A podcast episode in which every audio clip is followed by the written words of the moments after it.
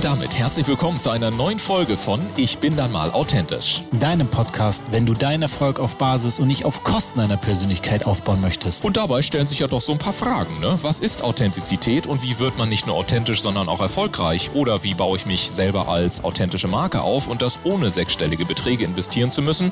Oder auch die Frage, ist authentisch sein eigentlich überhaupt noch gefragt in der heutigen Zeit von Fake-Fotos, High-Glossy Social-Media-Profilen und permanenter Sofortempörung? Wir sind deine Gastgeber Dennis Sievers und Ulf Zinne. Und jetzt gehen wir wieder einer spannenden Frage rund um das Thema Authentizität auf den Grund. Und ganz wichtig, wenn du selber einmal Gast sein möchtest, dann höre dir unbedingt den Abspann an. Dort bekommst du alle weiteren Infos. Und jetzt legen wir direkt los. Viel Spaß mit der heutigen Episode. Und damit einen wunderschönen guten Morgen und herzlich willkommen zu einer neuen Episode hier im Podcast Ich bin da mal authentisch. Ja, es gibt Gäste, das habe ich so im Vorgespräch gesagt, da bist du manchmal am überlegen, wie moderiere ich sie denn an? Ähm, mein heutiger Gast äh, hat diese Frage auch bei mir aufgeworfen, schlichtweg, weil sie so viel in ihrem Lebenslauf stehen hat, dass ich erstmal gar nicht wusste, wo ich als erstes anfangen soll. Ich versuche euch also mal so ein paar Highlights nahezubringen. Äh, fangen wir mal mit dem harmlosesten an. Sie ist promovierte Wirtschaftsingenieurin. Äh, sie war Unternehmensberaterin für unter anderem BMW, Deloitte, Amazon und Co. und hat nach vielen beruflichen Stationen sich dann mit ihrem persönlichen Leidenschaftsthema auf den Weg gemacht und zwar den Begriff des Joint Generations. Wenn du also zu denen gehörst, die bei New und Old Generation so langsam aber sicher immer so ein bisschen das Würgen im Hals bekommen, weil man sagt, naja, man kann das immer nicht trennen, das ist ja eine Joint Generation, die wir brauchen, dann wirst du von dieser Episode heute extrem viel profitieren.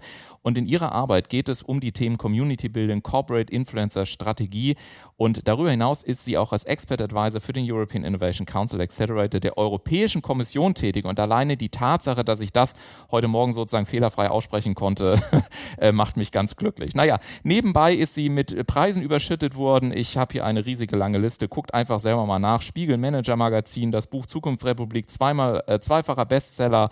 Mein Gott, man weiß gar nicht, wo man hingucken soll. Wir fragen sie also einfach selber. Ich sage ganz herzlich willkommen im Podcast Dr. Irene Kilubi. Schön, dass du da bist.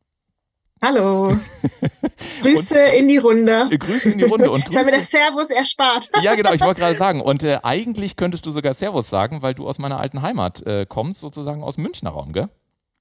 Genau, ich bin dazugezogen. Dazu sozusagen, ne? Also ja. nicht Lebe seit zwölf Jahren hier. Mhm. Ja, eine, eine, eine sehr schöne. Ich komme ja aus Garmisch-Partenkirchen, wie gesagt, ursprünglich gesagt, und bin dann nach Hamburg zugezogen. Insofern ähm, war es bei mir dann genau in die andere Richtung. Du sage mal, ich habe mhm. mir überlegt, wenn man mit äh, so jemandem wie dir sprechen darf, du hast ja schon ein bisschen was gesehen, versucht man natürlich eine möglichst intelligente Einstiegsfrage zu finden, die dich vielleicht auch schon so ein bisschen herausfordert. Ich habe mich für folgende Frage entschieden. Ähm, was müsste in einer Zeitung als Wunschpressemeldung in den nächsten zwölf Monaten erscheinen, damit du wüsstest, deine Arbeit hat einen Impact gemacht? Wow. da müsste, ja, ich mache es mir ganz einfach. Da nehme ich einfach mal unseren Slogan von ja. Joint Generations.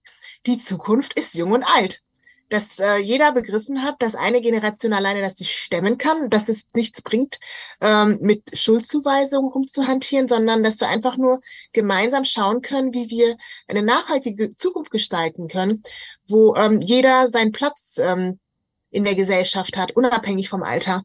Ich fand das gerade ganz spannend, was du gesagt hast, gegenseitige Schuldzuweisungen. Was sind denn so Schuldzuweisungen, die du in der Praxis erlebst, sowohl von der einen in die andere Richtung, also jeweils von Generation zu Generation? Was sind denn so, so Klassiker, die du immer wieder erlebst?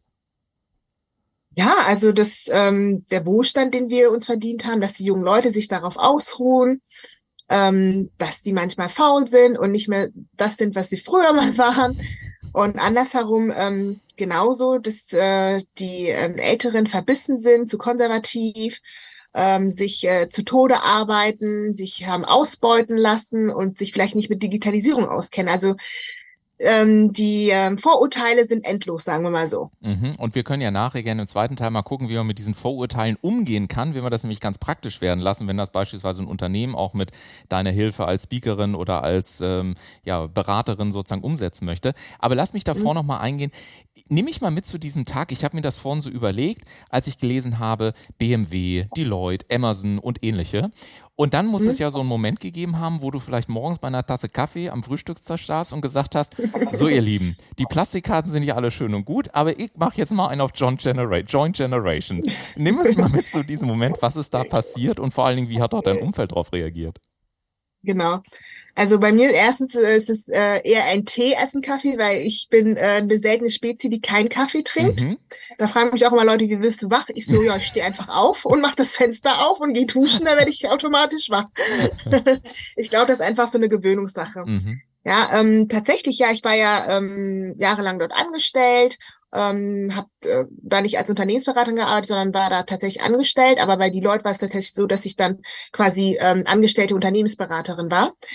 Ähm, ja, das war so ein schleichender Prozess irgendwie. Ähm, ich habe ja vorher, vor Joint Generations, schon eine Marketingagentur gegründet.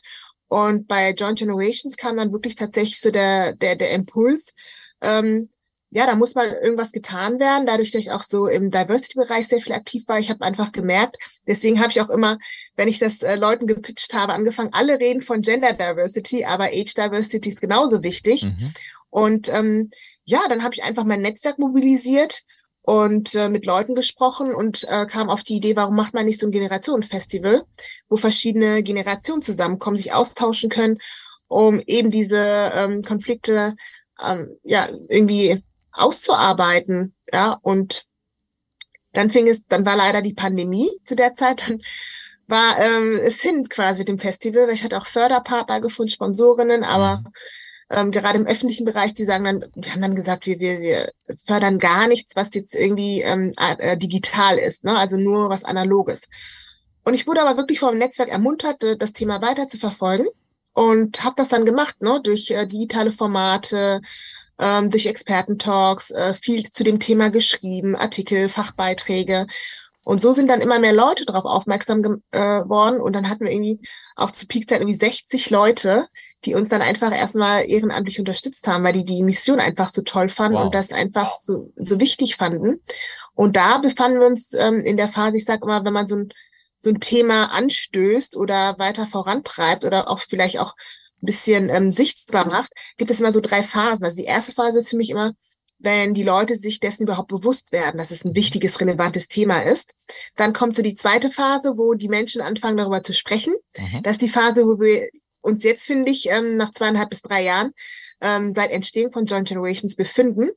Und dann kommt die dritte Phase, wo die Leute dann merken, ähm, da, da ist einfach eine Transformation im Denken und Handeln notwendig. Also wir müssen in die Umsetzung kommen. Mhm. Und wir sind gerade so in der Transition zu, zwischen zweiter und dritter Phase ich finde das ganz spannend, also diese, diese drei Schritte, die du gerade aufgebaut hast. Vielleicht ist da sogar noch ein vierter oder aber an den, den ich gerade denke, mhm. es ist Teil des ersten. Kann ja sein, dass es in deiner Arbeit der Fall ist. Weil ich habe so mir gerade gedacht, okay, ich könnte mir vorstellen, als du gerade gesagt hast, du hast das Leuten gepitcht und ähnliches, dass man, dass ja auch viele bei diesen Begriffen wie Age Diversity oder generell bei Diversity oder Gender Diversity so innerlich, mhm. also politisch natürlich nicht, weil das darf man ja nicht, nach außen aber innerlich vielleicht denken, oh, jetzt geht das wieder los mit Diversity und so weiter und wir diskutieren diskutieren wieder über Sternchen und Unterstriche und sonstiges. Dass das mit mhm. deiner Arbeit nichts zu tun hat, ist mir klar. Aber wie hast mhm. du es denn geschafft, ähm, mit diesen Hürden und auch den Ablehnungen, die dir vielleicht entgegengeschallert sind zu Beginn, also gerade bevor das Thema dann auch wirklich bewusst wurde bei den Leuten, wie hast du es geschafft, damit umzugehen? Was ist deine Magic Ingredient? Was ist deine Magic Source, wie du mit sowas umgehst? Mhm. Also ich muss ehrlich sagen, ähm, ich hatte mit diesen Vorurteilen nicht zu kämpfen, weil es halt für die Leute irgendwie klar war, das ist wichtig, ne? Und es geht nicht nur um Gender, sondern man guckt sich auch das Thema Age Diversity an, mhm. weil das ist wirklich die einzige Diversitätsdimension, die wir alle gemeinsam haben, mhm. ja? Äh, wir sind alle irgendwann Babys, Kinder, Jugendliche, Erwachsene, Omis, Opis, mhm. ja? Also das, es gibt keine andere, die äh, wir nicht alle irgendwie durchleben, so dass sich irgendwie jeder ähm, ja damit verbinden kann. Ne? Jeder hat irgendwie einen Bezug dazu und ähm, das fand ich auch spannend, weil ähm, man denkt ja klassischerweise, ah, das hat ja mit Diversity zu tun. Aber es war wirklich die Außenwelt, die das auch sehr stark mit anderen Themen assoziiert hat. Wir wurden auch sehr schnell im Bereich New Work angesiedelt, mhm. beispielsweise.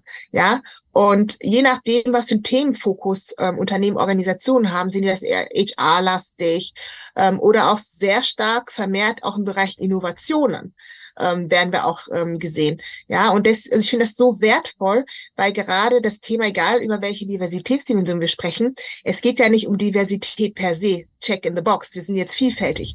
Nein, ähm, wir müssen begreifen, dass es auch wirklich einen Impact hat, dass es auch ein ROI hat. Und dass die Leute das schnell von sich aus auch begriffen haben, ähm, war natürlich sehr, sehr dankbar. Ne? Dass die gesagt haben, natürlich ist das wichtig. Ne? Also da sind wir kreativer, verschiedene Erfahrungsschätze kommen zusammen, äh, wir sind innovationsfähiger. Deswegen ähm, finde ich das ähm, sehr gut, dass das Thema Age Diversity oder das Altersvielfalt sehr schnell auch mit anderen Parametern, die einfach so essentiell wichtig sind, in Verbindung gebracht wurde. Also ich finde das gerade äh, sehr, sehr schön, vor allen Dingen, dass du gerade zwei Begriffe eingesprochen hast. Äh, wie gesagt, da kommen wir gleich nochmal drauf zu sprechen. Impact und ROI, also auch wirklich so diese mhm. kaufmännische Dimension zu haben. Ich will aber gerne davor nochmal so ungefähr so äh, 30 Sekunden zurückspulen. Du hast nämlich vorhin Sorry. gesagt, dass du. Nee, nee, nee, alles gut. Das, das war sozusagen noch eine Sache, die ich super spannend fand, weil du hast vorhin ja. gesagt, ähm, du hast zum Beispiel ein Festival geplant, dann habt ihr Talks gemacht und dann habt ihr so verschiedene, ich nenne das jetzt mal ganz, ganz im Oberbegriff Formate gemacht. Jetzt ist es ja, ja bei dir so, dass du ja auch mhm. unter anderem mehrfach zum Top Mind äh, in verschiedenen Kategorien äh, gewählt wurdest, ausgezeichnet wurdest, unter anderem Personal Branding und Marketing. Ähm, das heißt mhm. auf gut Deutsch, du weißt natürlich auch, wie man, wie man eine Idee vermarktet. Meine ganz praktische Frage für Hörer dieses Podcasts ist jetzt mal, Je, oder viele da draußen haben ja einfach eine Idee, wo sie sagen, ich würde mich gerne mit diesem Leidenschaftsthema mhm. sozusagen verwirklichen. Du, deine Verwirklichung geht jetzt über das Thema Age Diversity. Ähm, wie schafft man es, von einer Idee die richtigen Formate auszuwählen, damit über die Formate auch das mhm. Ergebnis eintritt, was man sich wünscht? Mhm. Ja, man muss ganz klar ähm, auch verstehen, wo ist denn überhaupt der Need? Was sind die Herausforderungen meiner Zielgruppe? Wir waren zum Beispiel anfangs sehr stark gesellschaftspolitisch unterwegs, mhm. haben aber oft das Feedback bekommen, wir sollen uns erstmal um die Arbeitswelt kümmern. Also mein Tipp ist erstmal, sich auf dem Terrain zu bewegen, in dem man sich auskennt. Ne? Mhm. Das war auch die Empfehlung von meinem Netzwerk. Wir rennen so politisches Umfeld, das ist so äh, Umfeld für sich, ja. Mach erstmal Wirtschaft, Arbeitszeit, da kennst du dich aus, weil da spricht man auch einfach eine andere Sprache. Absolut. Ich muss noch zum Beispiel die Sprache von Social Entrepreneurship lernen. Ne? Mhm. Im sozial-öffentlichen Bereich ähm, ist man auch nochmal ganz, ganz anders unterwegs, ja. Und ähm, erstmal zu verstehen, ähm, die Zielgruppe zu verstehen, wen möchte ich adressieren ähm, die Sprache von denen verstehen, weil so spricht man die auch an. Und ich habe auch gemerkt, ähm, je nachdem, welche Zielgruppe, war das jetzt öffentlicher Sektor, war das jetzt im politischen Raum oder Wirtschaftsraum? Die aus dem Wirtschaftsraum habe ich sofort verstanden. Ja. Aber im sozialen Bereich. Impact ROI, sage ich nur. Ja, da musste ich echt nachholen. Ich hatte auch mal so ein Schlüsselerlebnis, das war sensationell, als es darum ging, einen Antrag zu stellen auf äh, Gemeinnützigkeit. Da hatte ich halt in meinen Antrag geschrieben, ich muss halt schreiben, äh, was wir alles machen. Dann habe ich so Formate genannt, die wir nutzen wollen würden, ne, für Festivals wie so World Café Barcamp. Mhm. Da hat die original die Dame mir geantwortet, also Frau Kilubi, Sie werden jetzt nicht gefördert hier, dass Sie so ein Saufgelage machen und Kaffee trinken. ja, dann habe ich gesagt so, wie kommen Sie darauf? Ja, ich meine hier World Café und Barcamp. Und dann dachte ich so, oh wei, oh wei, ich muss echt hier bei Null anfangen. Und das habe ich gelernt. Also verstehe wirklich ähm, die Sprache deiner Zielgruppe. Dann im nächsten Schritt, ähm, was hat sie denn überhaupt für Schmerzpunkte? Weil du kannst natürlich ganz tolle Ideen haben, ganz tolle Formate entwickeln. Ja, das sage ich ja auch immer ähm, zu Startups, die bei mir pitchen. Ne? Ich so, ja, du löst ganz viele Probleme, aber für wen? Oder für was? Oder was ist das Ziel? Das sollte ganz klar sein. Und dann im nächsten Schritt auch zu überlegen, wer könnte denn Multiplikatorinnen sein? Ne? Wer könnte mich dabei unterstützen? Weil alleine schafft man das nie. Mhm. Und dann ähm, auch ein wichtiger Aspekt, den ich immer wieder betone, äh, das erlebe ich oft im Social Entrepreneurship Bereich, die wollen ja was Gutes tun, die wollen ähm, die Gesellschaft verändern. Aber dann sage ich, also ähm, tu Gutes und sprich drüber. Ähm, also das bewährt sich auf jeden Fall. Ich sage nochmal, ja, ähm, du machst so tolle Sachen, aber keiner weiß es, wie schade. Mhm. Ja? Also man muss es auch irgendwie schauen, dass man auch die gewisse Sichtbarkeit dafür, Awareness schafft dafür. Ja, und da muss man auch wieder schauen, ähm, welche Kanäle machen für mich Sinn, ne, um meine Botschaft rüberzubringen. Ja. Jetzt, jetzt ist aber, also ich bin da völlig bei dir, aber wir sind gerade bei einem ganz, ganz spannenden Punkt, weil du, ähm, also ich habe mehrere Anschlussfragen, aber fangen wir mal mit der ersten an. ähm, du ja. hast nämlich gerade gesagt, okay, tu Gutes und sprich darüber. Ich glaube ja persönlich, dass ganz viele Menschen ja auch darüber sprechen. Also die, die, die machen das ja. Aber wie hast du es denn ganz konkret geschafft für dein Thema aus, äh, ich sag mal, äh, okay, wir können mal drüber sprechen, ein will ich haben für Unternehmen zu machen. Also wo ist sozusagen der, der Link oder was du vielleicht auch im Umgang mit, mit Unternehmen, die du berätst, siehst, was, mhm. was schafft Begehrlichkeit, nicht nur ein Thema cool zu finden, mhm. im Sinne von vielleicht Lifestyle, sondern es tatsächlich mhm. in die Arbeit so zu integrieren, dass die dahinterstehende Leistung am Ende des Tages auch noch bezahlt wird. Weil ich glaube, auch hier im Podcast, wir leben das so oft, es mangelt ja mhm. oftmals nicht an Engagement, an Leidenschaft und so weiter. Mhm. Aber wir beide wissen, dass Leidenschaft beispielsweise zu oft als Verkaufsargument viel zu überbewertet wird. Und dementsprechend ist nochmal zurückkommen zu der Frage, was ist da auch da wieder deine, deine, deine zwei, drei Tipps, wie man aus, finde ich cool, etwas macht, wofür am Ende des Tages die Leute eben auch ins, ins Portemonnaie greifen, Honorar bezahlen mhm. und eben sagen, ich will das auch jetzt haben und nicht in drei Jahren darüber sprechen. Mhm. Ja, also ich muss an der Stelle sagen, ich bin ja akquisefaul, ne? Also ich, ich, ich bin eher Fan von der Sogwirkung. Ja. Ähm, dass ich, ähm, also das ist mein, mein way of doing, ne? Dass ich genau, denke ich mal, die Themen adressiere, wo die Unternehmen das Gefühl hat, die löst ein Problem. Mhm. Also das hat wirklich einen Mehrwert für mich, ja. Und äh, ich merke das auch über die zweieinhalb, drei Jahre, dass sich immer die Themen immer variieren. Ne? Also äh, es kann jetzt sechs Monate das Thema Recruiting ganz stark für die wichtig sein. Jetzt merke ich zum Beispiel das Thema Wissens- und Know-how-Transfer ist besonders wichtig für die. Und ähm, wenn ich natürlich weiß, dass so ein Thema wichtig ist, da muss ich überlegen, okay, warum ist das wichtig? Was sind die Pain Points? Und dann ähm, versuche ich natürlich auch über diese Themen zu schreiben, mhm. ja.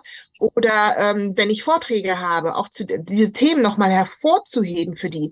Und dann kriegen die schon sehr starkes Gefühl dafür, hey, ähm, das ist genau das Problem, was ich habe und sie bietet ja die Lösung dafür. Ist doch klar, dass ich dann zu ihr gehe, ja, weil sie löst mein Problem.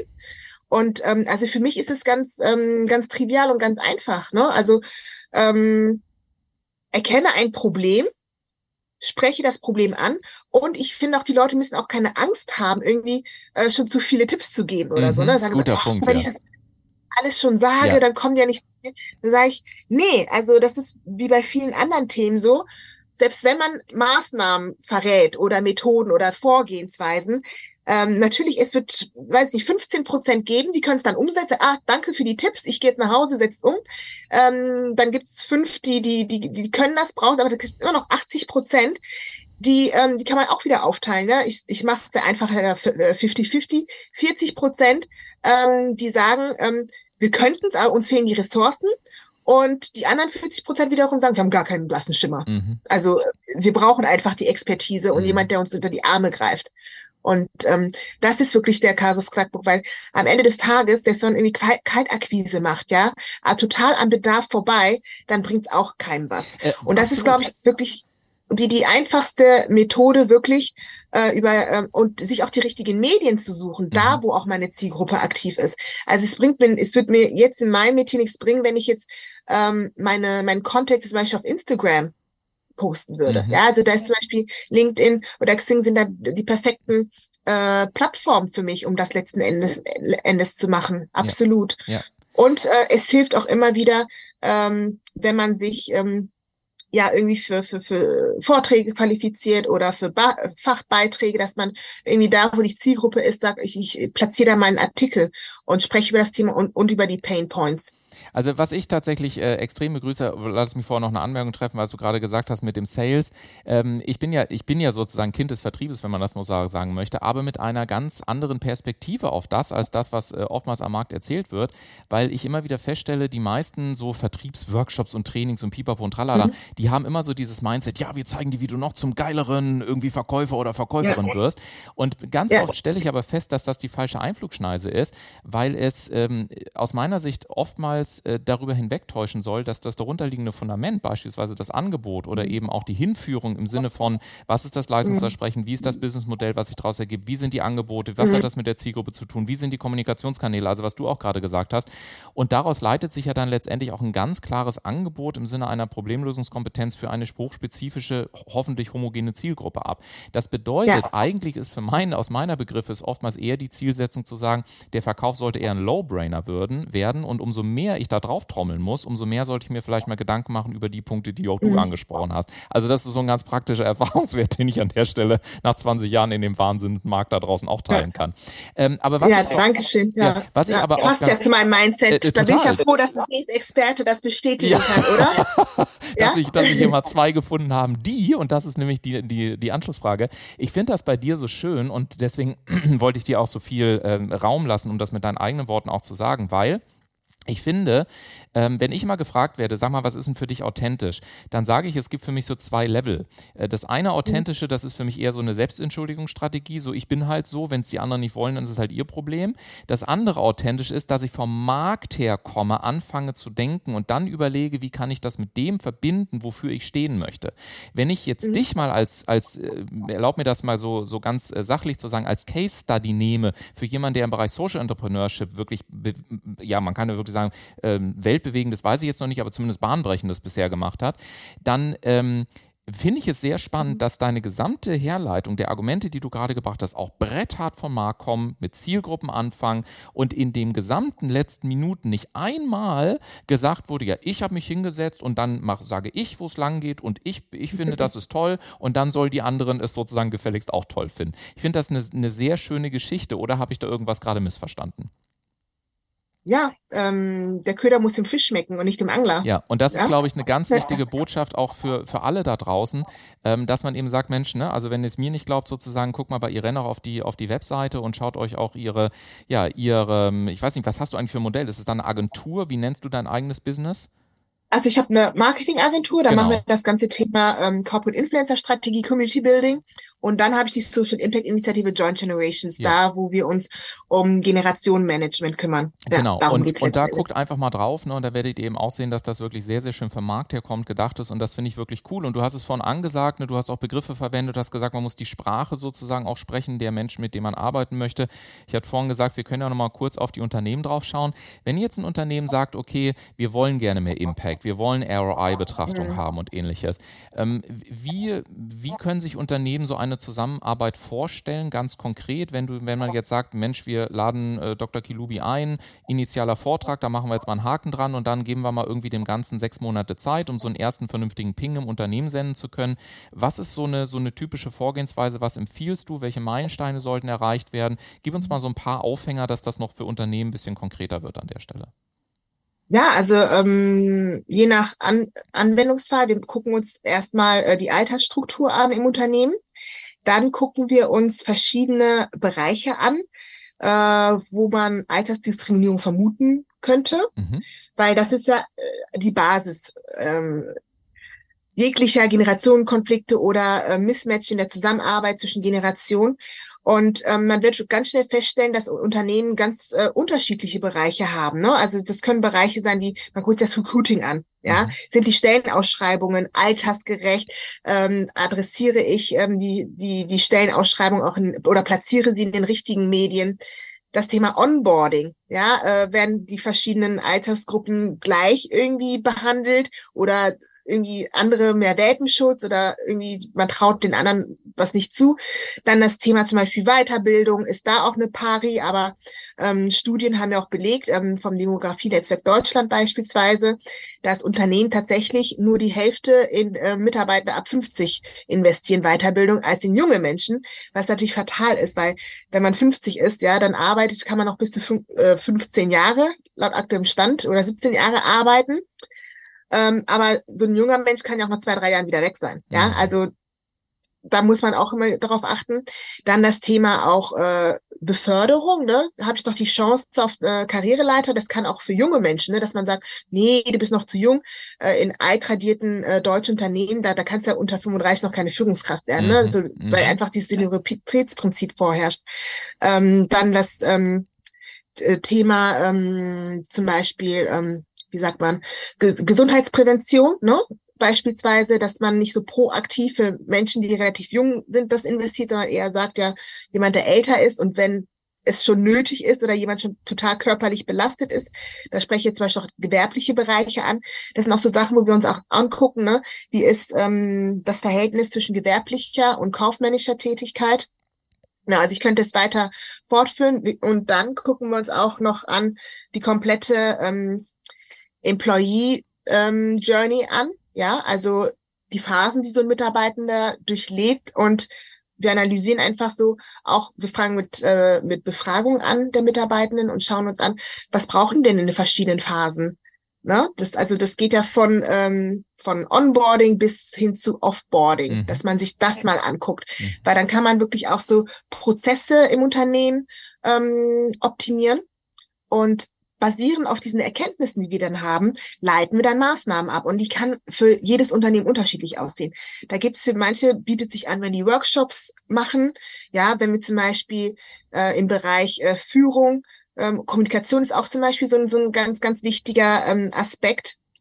Wenn wir da zum Beispiel, ich greife mal vor ein Beispiel, jetzt Führung, ähm, das Problem, ja, was wir zum Beispiel in einem Unternehmen hatten, ähm, im Ausbildungsbereich, dass die Ausbildungsleitung, Ausbildungsbeauftragten also nicht so gut äh, mit den Azubis zurechtkommen, mit mhm. den ähm, und einfach festgestellt haben, dass die Abbruchquote so hoch ist. Und durch Befragungen haben wir festgestellt, das liegt einfach daran, ne? also verschiedene Werte, Bedürfnisse, Erwartungshaltungen in beide Richtungen. Dann bieten sich natürlich irgendwie so ähm, Führungskräfte-Workshops an und oder ähm, Teambuildingsmaßnahmen an. Ja, es gibt halt viele verschiedene Methoden, die man dann einfach anwenden kann. Oder wenn man Unternehmen jetzt, ähm, man stellt fest, hey, basierend auf der Altersstruktur, es werden sehr viele in Rente gehen. Was macht man jetzt? Ne? Wie kann man ähm, die Mitarbeitenden 50 plus länger ähm, ja leistungsfähig behalten? Ne? Und vor allen Dingen ähm, das Wissen, äh, was sie akkumuliert haben über die Berufszeit. Ne? Oh, Wie ja. kann man das nochmal aufrechterhalten? Und wir plädieren ja bei Joint Generations ganz stark, ähm, dass man das wirklich über den gesamten Employee Lifecycle macht. Weil die meisten Unternehmen, wenn sie überhaupt ein Business Management haben, wenn, dann ist es überhaupt in Excel-Dateien irgendwie hinterlegt oder gar nicht dokumentiert. die machen das wirklich nur punktuell, mhm. wenn jemand aufgebordet wird. Mhm. Aber da gibt's tolle Maßnahmen, wie zum Beispiel Reverse Mentoring, Job Tandems, Job Sharing, also die man auch über den ganzen Zeitraum über anwenden kann. Also ich sage mal, Wissens- und Know-how-Transfer muss immer stattfinden mhm. und nicht nur punktuell, wenn ein Offboarding oder eine Übergabe stattfindet. Mhm. Genau. Trotzdem, trotzdem ist ja so, ähm, ich habe eine Zeit lang auch äh, bei, bei Otto gearbeitet in Hamburg. Also in meiner ersten Zeit war eine ganz, ganz tolle Erfahrung, weil auch die Personalentwicklung von Otto fand ich war immer äh, sehr, sehr weit, auch im Vergleich zu vielen anderen Unternehmen seiner Zeit voraus oder ihrer Zeit voraus. Ähm, und da hatten wir auch sowas wie Reverse Mentoring beispielsweise, ähm, schon in sehr, sehr frühen Jahren. Ähm, trotzdem würde mich mal interessieren, nehmen wir mal so ein ganz praktisches Fallbeispiel, was ich zum Beispiel jetzt neulich beim Beratungskunden hatte, äh, was mir gerade in dem Kontext einfällt. Junge Führungskraft, bei weitem mhm. nicht die Tiefe, im IT-Bereich, trifft auf Mitarbeiter, der irgendwie 25 Jahre mehr Berufserfahrung hat und jede Codezeile der firmeninternen Software selber programmiert hat. Nun soll dieser mhm. junge Mensch diesen 25 Jahre älteren Mitarbeiter führen, der letztendlich immer nur sagen muss, weißt du ganz ehrlich, ich verstehe deine Frage, aber das kannst du nicht wissen, weil du hast das ja nicht von vornherein mitprogrammiert. Also was ich damit sagen möchte ist, wie schaffst oder wie schafft ihr es denn, diese kulturellen Barrieren, die man womöglich im Kopf hat oder diese Age-Barrieren, ähm, wie man es auch immer nennen möchte, äh, zu knacken und tatsächlich ein, ein, ähm, ja, eine, eine Kultur des, äh, des altersübergreifenden Miteinanders zu machen, um solche ganz praktischen Themen mhm. dann wirklich aus dem, aus dem Weg zu räumen. Wie macht man das? Also du sprichst auch eine Branche an, die davon sehr stark betroffen Deswegen ist. Das sind, äh, sogenannte asymmetrische Führungskonstellation. Genau. Die werden wir gerade in der IT-Branche erleben wir das jetzt schon später, natürlich auch bedingt durch den demografischen Wandel verstärkter merken, mhm. dass junge Menschen ältere Menschen führen. Genau. Ja. Und da hilft nichts, als dass äh, die in zusammen in den Raum gesteckt werden. Und der Schlüssel weggeschmissen und, äh, wird, solange bis sie sich annehmen, oder wie? genau. ja, passt, genau. Passt. Nein. Also da ähm, gehen wir dann auch wirklich ähm, mit, ähm, mit äh, Beratungsmethoden, mit Workshops gehen wir an die ganze Sache ran, ähm, dass wir wirklich ähm, auch schauen, wir fangen an, was sind die Vorurteile, was sind die Stereotypen, womit sind sie begründet, woran liegt das? Und ähm, aus der Erfahrung haben wir oft gemerkt, dass ein, eigentlich nur ein Begriff, der, der das prägt. Das ist, kannst du dir vorstellen? Angst. Angst. Und ähm, das ist die Angst, dass der junge Mitarbeiter hat. Natürlich, der wird nicht ernst genommen. Mhm. Und ähm, das hat auch ein bisschen mit Psychologie zu tun. Deswegen arbeiten wir auch ähm, mit Lernmethoden, Lernpsychologie.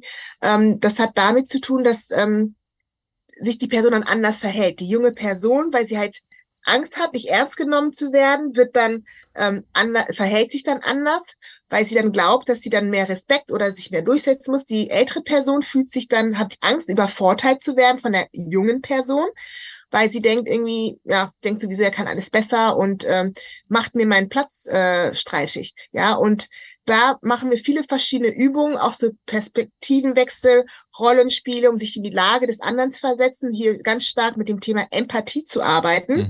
und einfach mal die, die ähm, Tatsachen ähm, auf den Tisch zu legen und ähm, einfach zu versuchen, dieses Senioritätsprinzip aufzubrechen, dass wir sagen, es ist ja unabhängig vom Alter, sondern ihr könnt euch auf Augenhöhe begegnen.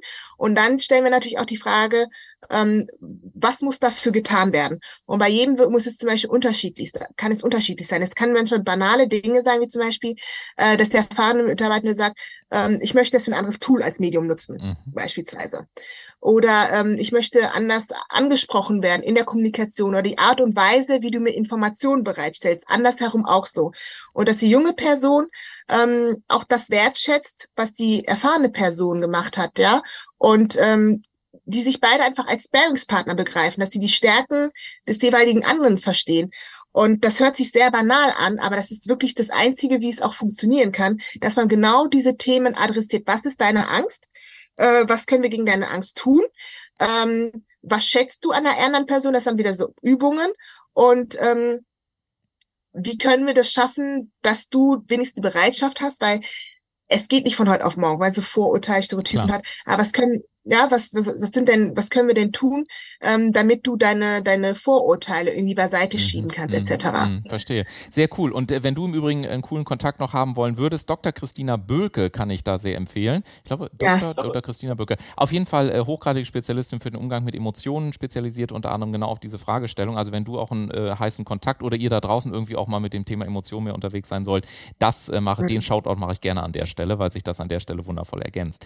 Ähm, ich ich gucke gerade auf die Uhr, wir sind ungefähr bei einer halben Stunde. Wir kommen langsam aber sicher zum Ende, gleichwohl ich es sehr genieße, damit mir jemand zu sprechen, der A in meiner Geschwindigkeit spricht und B tatsächlich dabei auch sehr substanziell ist. Das finde ich großartig. Ähm, ich würde gerne so die letzten Minuten mhm. nochmal nutzen, vielleicht so ein bisschen nochmal von deiner eigenen authentischen Persönlichkeit ähm, herauszulocken, herauszuarbeiten und mhm. ähnliches. Mhm. Denn äh, du hast in der Vorbereitung, wir schicken immer so eine kleine E-Mail rum und ähnliches, da hast du etwas für mich sehr Bewegendes äh, geschrieben. Ja. Äh, denn du hast geschrieben auf die Frage, welche drei Situationen haben mich eigentlich in meinem Leben am meisten äh, beeinflusst, hast du unter mhm. anderem geschrieben, die Begegnung mit meinem leiblichen Papa. Ähm, mhm. ist, das, ist das eine tiefer liegende Motivation, dass du heute genau das tust, was du tust? Nicht unbedingt, weil ich habe ihn relativ spät kennengelernt, mit Mitte 20. Mhm. Aber es hat mir insofern geholfen, weil äh, ich mich in meiner Familie immer wie das Adoptivkind gefühlt habe. Mhm, mhm. ja, weil ich tatsächlich immer so ein bisschen anders war als alle anderen in meiner Familie. Als ich ihn kennengelernt habe, ich gesagt, selbst ich, ja, konnte nicht leugnen. Also ich bin eher in weiblich, also Punkt. Mhm. Einfach mhm. vom Äußerlichen her, von, vom Verhalten her, wie wir ticken, wie wir reden. Und da sehe ich auch, da merke ich auch manchmal, wie, wie stark doch irgendwie ähm, Anlage sein kann, ne? Also weil es ist ja das, das, das streiten ja immer die Pädagogen und Psychologen, ne? Was ist, was macht den Menschen mehr aus? Ist es die Anlage, Disposition oder die Umwelt? Und ähm, hätte mir das vorher jemand noch gesagt, ich gesagt, na klar, sehr, sehr stark ähm, die Umwelt, ein bisschen Anlage, aber da merkt man schon, auch wenn man irgendwie 25 Jahre mit der Person nicht aufgewachsen ist, dass man doch sehr viel von der Person hat, mitnimmt, ne? Also auch so vom Erbgut. Und das ähm, hat mir sehr geholfen, weil ich einfach verstanden habe, okay, das kommt von ihm, so wie ich mhm. bin, und dass ich mhm. dann, ich bin doch nicht adoptiert, komme doch aus der Familie. Und ähm, ja, einfach auch ähm, Transparenz in seinem Leben zu haben. Ne? Also manchmal kann man sich Dinge nicht erklären, mhm. aber die spürt man einfach. Man spürt einfach irgendwie, ich bin kompletter. Ich weiß noch nicht, ob ich immer noch jetzigen Stand komplett bin in meinem Leben, aber zu dem Zeitpunkt habe ich einfach kompletter gefühlt. Wenn du weißt, was ich meine. Also ich weiß es natürlich nicht hundertprozentig, weil ich natürlich ja. ein anderes Leben führe, aber ich versuche es mir vorzustellen. Und das Schöne ist ja. ja, dass jeder immer so seine persönliche, ganz subjektive Interpretation hat. Und das, was für mich jetzt einfach gerade ähm, ein sehr schönes Bild ist, ist, dass ich, dass ich in meiner Welt gerade so denke, okay, es geht also in deiner Arbeit nicht nur einfach darum, irgendwie Workshops in Unternehmen zu machen, sondern bei mir kam einfach gerade so ein tieferes Verständnis für den Wert einer Familie da. Und es ist ja am Ende des Tages auch so, dass jede Organisation am Ende des Tages ja auch so stark ist wie im Prinzip die große Family, die sie letztendlich abbildet. Und wenn wir dort über einen Joint Generation Ansatz letztendlich dafür Sorge tragen können oder du dann durch deine Arbeit mit deinem Team, dass im Prinzip sich jeder zu Hause ähm, fühlt und eben nicht das Gefühl hat, dass er irgendwie äh, adoptiert ist, um mal dein Wort äh, eben zu nutzen, dann ist natürlich natürlich klar, dass ja. sich auch jeder Mitarbeiter auf der Seite irgendwie kompletter fühlt und dadurch natürlich ganz viele positive Effekte entstehen können. Von der Seite hat es mir nochmal so ein bisschen gezeigt, dass da eben auch so der berühmte Second Reason dahinter steht und äh, dass äh, ja, du, liebe Dr. Irene Kilubi, äh, eben auch eine tiefer liegende Mission hast und das ist ja auch Teil dieses, dieser Podcast-Idee, auch den Menschen dahinter, hinter den Businessmodellen auch nochmal herauszustellen. Hast du denn abschließend noch irgendetwas, was du jetzt ganz dringend loswerden möchtest? Ähm, eine Kernbotschaft, einen bestimmten Satz, einen Gedanken, den die Hörer jetzt äh, auf jeden Fall nochmal mitnehmen sollen. Ansonsten ähm, leite ich nämlich langsam, aber leicht bestimmt über zur Abschlussmoderation hier. ja, also ich kann nur ähm, das wiederholen, was ich eingangs gesagt habe. Die Zukunft ist jung und alt. Ähm, lass uns die gemeinsam gestalten. Und ähm, der Wandel, der sich jetzt vollzieht, der ist ohnehin da und äh, das ist keiner Generation zurechenbar, sondern uns allen und nur gemeinsam können wir eine nachhaltige Zukunft gestalten. Es war mir eine große Freude, dich heute im Podcast zu haben. Ich fand es einen großen Genuss. Ich gebe zu, manchmal habe ich die Schwierigkeiten, mit Menschen zu sprechen, die in dem Metier unterwegs sind, wie du es bist, weil sie den Bezug irgendwie für mich zur Wirtschaft verloren haben. Und da bin ich natürlich als Unternehmer äh, sehr, sehr anders gestrickt. Und insofern war es mir eine sehr, sehr große Freude. Und ich kann wirklich nur jeden ermutigen, der das da draußen hört und der sagt, Mensch, wir wollen es im unternehmerischen Kontext haben, auf jeden Fall mal den Kontakt zu dir zu suchen.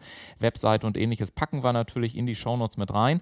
Und ich versuche mir immer so ein Zitat aus jedem Podcast Podcast aus jeder Episode mitzunehmen, was mich tatsächlich auf meinem Weg weiter begleiten kann.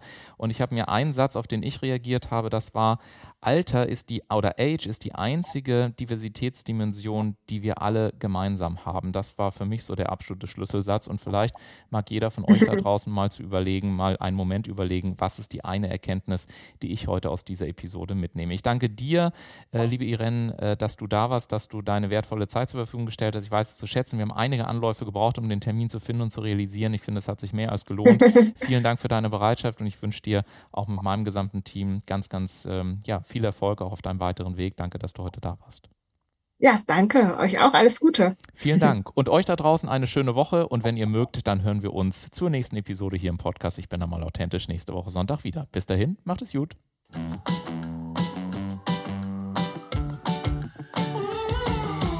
Und damit sagen wir wieder vielen Dank, dass du heute mit dabei warst. Wenn dir die heutige Folge gefallen hat, dann empfehle diesen Podcast doch gerne über Social Media und verlinke uns gerne. Und wenn du selber einmal zu Gast sein möchtest, dann sende einfach eine E-Mail an podcast.ulfzinne.com und wir melden uns bei dir mit allen weiteren Informationen. Wir freuen uns, dich in der nächsten Episode wiederzuhören.